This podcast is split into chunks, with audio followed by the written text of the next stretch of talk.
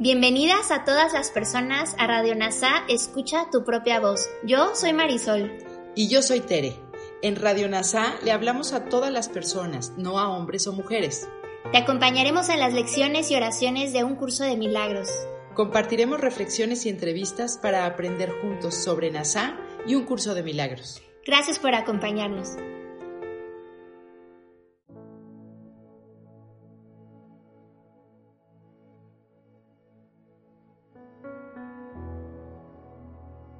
Comencemos. Lección número 8 del libro de ejercicios de un curso de milagros. Mi mente está absorbida con pensamientos del pasado. Esta idea es, obviamente, la razón de que veas únicamente el pasado. En realidad nadie ve nada. Lo único que ve son sus propios pensamientos proyectados afuera. El hecho de que la mente está absorbida con el pasado es la causa del concepto erróneo acerca del tiempo de que adolece tu visión. Tu mente no puede captar el presente, que es el único tiempo que hay. Por consiguiente, no puede entender el tiempo y de hecho no puede entender nada. El único pensamiento completamente verdadero que se puede tener acerca del pasado es que no está aquí. Pensar acerca del pasado, por lo tanto, es pensar en ilusiones muy pocos se han dado cuenta de lo que realmente supone visualizar el pasado o prever el futuro. De hecho, la mente está en blanco al hacer eso, ya que en realidad no está pensando en nada. El propósito de los ejercicios de hoy es comenzar a entrenar a tu mente a reconocer cuando no está realmente pensando en absoluto. Mientras tu mente siga absorbida con ideas sin contenido, la verdad permanecerá bloqueada. Reconocer que tu mente ha estado simplemente en blanco, en vez de seguir creyendo que está llena de ideas reales, es el primer paso en el proceso de allanar el camino a la visión. Los ejercicios de hoy deben hacerse con los ojos cerrados. Ello es así porque en realidad no puedes ver nada, y es más fácil reconocer que por muy vívidamente que puedas visualizar un pensamiento, no estás viendo nada. Con el mayor desapego que puedas, escudriña tu mente durante el habitual minuto más o menos, notando simplemente los pensamientos que allí encuentres. Nombra cada uno por la figura central que contenga y luego pasa al siguiente. Da inicio a la sesión de práctica diciendo, parece que estoy pensando en Luego describe detalladamente cada uno de tus pensamientos. Por ejemplo, parece que estoy pensando en nombre de la persona o en nombre del objeto o en nombre de la emoción y así sucesivamente, concluyendo al final del periodo de búsqueda mental con pero mi mente está absorbida con pensamientos del pasado. Esto puede hacerse cuatro o cinco veces en el transcurso del día, a menos que te resulte irritante. Si te resulta difícil, tres o cuatro veces es suficiente. Tal vez te ayude, no obstante, incluir la irritación o cualquier emoción que la idea de hoy pueda suscitar en la búsqueda mental en sí.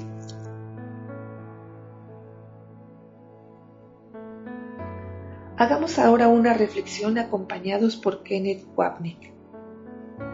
Mi mente está absorbida con pensamientos del pasado. Jesús empieza ahora con ideas simples con respecto a nuestra forma de percibir el mundo. A continuación pasa a describir cómo percibimos nuestros pensamientos. En la lección 8 muestra más claramente la conexión específica entre causa y efecto entre nuestros pensamientos y el mundo. Por primera vez habla de la irrealidad del mundo e introduce la idea de proyección. Hasta este punto, Jesús nos ha dicho que lo que vemos no tiene significado, porque lo que vemos viene de lo que pensamos, y lo que pensamos en nuestra mente del ego no tiene significado porque niega el verdadero significado. Esta idea es la razón de que veas únicamente el pasado. Jesús nos dice que no es que solo veamos el pasado, sino que esto es así porque solo pensamos el pasado. Aquí introduce la idea de que lo que vemos afuera proviene de lo que pensamos adentro. La proyección da lugar a la percepción. Lo que creamos y hayamos hecho real con respecto a nosotros mismos dentro se reflejará directamente en lo que percibimos afuera, porque lo interno y lo externo son lo mismo. Las ideas y pensamientos nunca abandonan su fuente. El mundo que ves se compone de aquello con lo que tú lo dotaste, nada más. Jesús nos dice literalmente, lo que vemos viene de lo que pensamos. Esta es la razón por la que en realidad nadie ve nada. Lo único que ves son tus propios pensamientos proyectados afuera. Como hemos pensado escuchando al ego, simplemente no vemos nada. El hecho de que la mente esté absorbida por el pasado es la causa del concepto erróneo acerca del tiempo del que adolece tu visión. Entender el tiempo tal como lo conocemos, es decir, en forma lineal como pasado, presente y futuro, es verlo como un reflejo del sistema de pensamiento del ego de pecado, culpa y miedo. El pecado dice que hemos pecado contra Dios en el pasado. Experimentamos culpabilidad por lo que hemos hecho en lo que el ego llama el presente. Y sentimos miedo del castigo de Dios que creemos merecer. El miedo y el castigo apuntan al futuro. Cuando miramos afuera desde el sistema del ego, vemos un mundo regido por el tiempo y por el espacio. El error consiste en pensar que el tiempo es real, que hay un pasado, un presente y un futuro, y que el presente y el futuro están causados directamente por el pasado. De ahí que lo que somos hoy se debe a nuestro pasado. Asimismo, el futuro solo será una extensión del presente del ego. Tu mente no puede captar el presente que es el único tiempo que hay. El presente del ego no es el presente al que un curso de milagros se refiere, como el instante santo, porque esta experiencia no está enraizada en el tiempo como tampoco el pecado, la culpa y el miedo. Está enraizada en la presencia de la mente correcta, del Espíritu Santo, en la que la visión se convierte en el medio por el que el amor nos guía desde dentro. Tu mente no puede entender el tiempo y por consiguiente no puede entender nada, porque todo lo que pensamos que entendemos está enraizado en la aparente realidad del mundo espacial y temporal. Lo que percibimos es una sombra del pensamiento ilusorio de separación, por lo que no entenderemos nada. El único pensamiento verdadero acerca del pasado es que no está aquí. Pensar en el pasado, por lo tanto, es pensar en ilusiones. Mientras haces esta lección, detente y considera que cada uno de los pensamientos que tienes a lo largo del día están basados en el pasado. Sabemos que el pasado no es más que la sombra del pecado y el pecado es separación. Mientras creas que eres una entidad separada, creerás en la realidad del pecado y por lo tanto en el tiempo. Los pensamientos que pensamos que pensamos no son nuestros pensamientos reales. Si no son nuestros pensamientos reales, no existen. La consecuencia es que, si nos hemos identificado con nuestros pensamientos, nosotros tampoco existimos. El propósito de los ejercicios de hoy es comenzar a entrenar a tu mente a reconocer cuando no está realmente pensando en absoluto el propósito de Jesús es entrenar nuestras mentes específicamente. Aquí se enfoca en la idea de pensar. Es hacer que nos demos cuenta de que en realidad no estamos pensando en absoluto. Mientras tu mente siga absorbida por ideas sin contenido, tanto si se trata de preocupaciones del pasado, temores con respecto al futuro o sentimientos de culpa en el presente, la verdad permanecerá bloqueada. El propósito de las ideas sin contenido y de aferrarnos al pasado es bloquear la verdad de nuestra identidad en Cristo. Reconocer que tu mente ha estado simplemente en blanco, en vez de seguir creyendo que está lleno de ideas reales, es el primer paso en el proceso de allanar el camino a la visión. Jesús se enfoca en hacer que despejemos los obstáculos que nos impiden experimentar la presencia del amor. Estos obstáculos son el problema. Tenemos que mantenernos vigilantes con respecto a lo que hace el ego. Es muy importante entender que al mantener ideas sin contenido, nuestras mentes están en blanco, porque dichas ideas son sobre el pasado.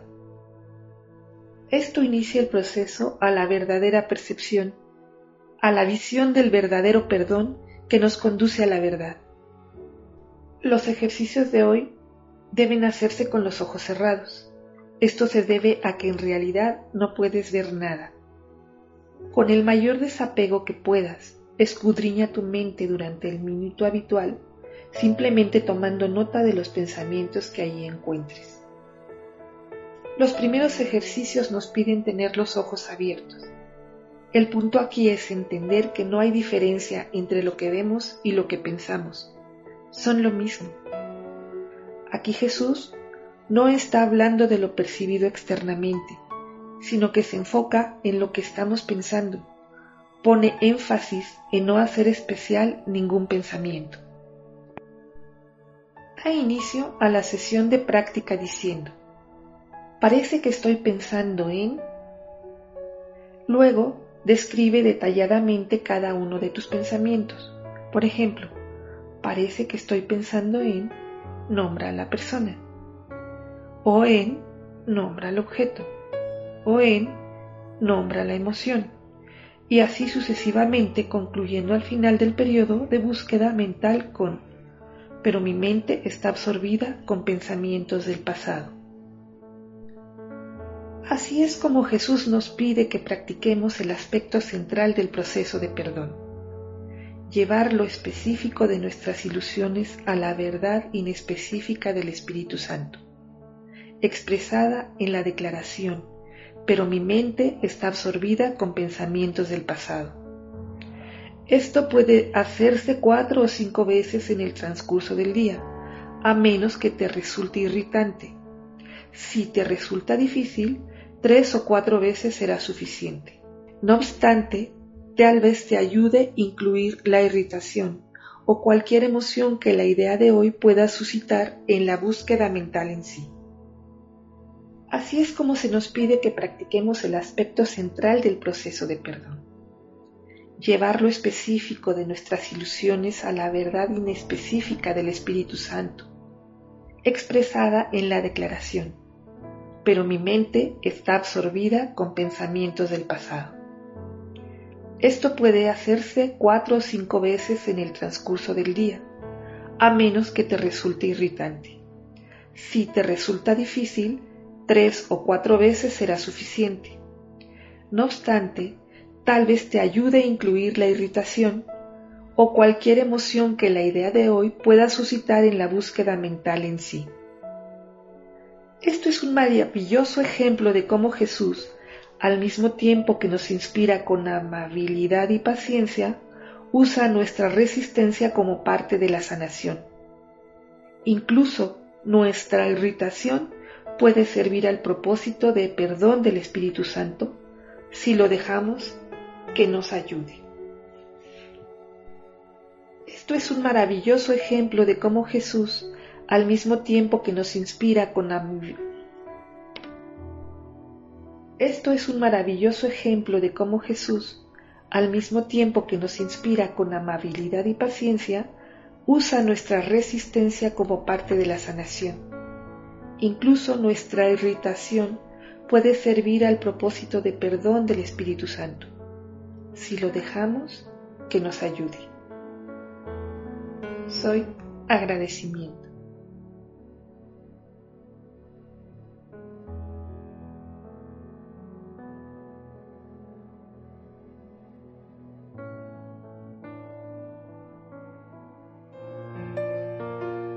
Gracias por unirte a Radio NASA. Escucha tu propia voz. Te esperamos en la siguiente transmisión. Búscanos en Instagram y Facebook como arroba NASA Curarte Tú. También encuéntranos en Telegram y YouTube. Suscríbete a este espacio y escucha, tu propia voz.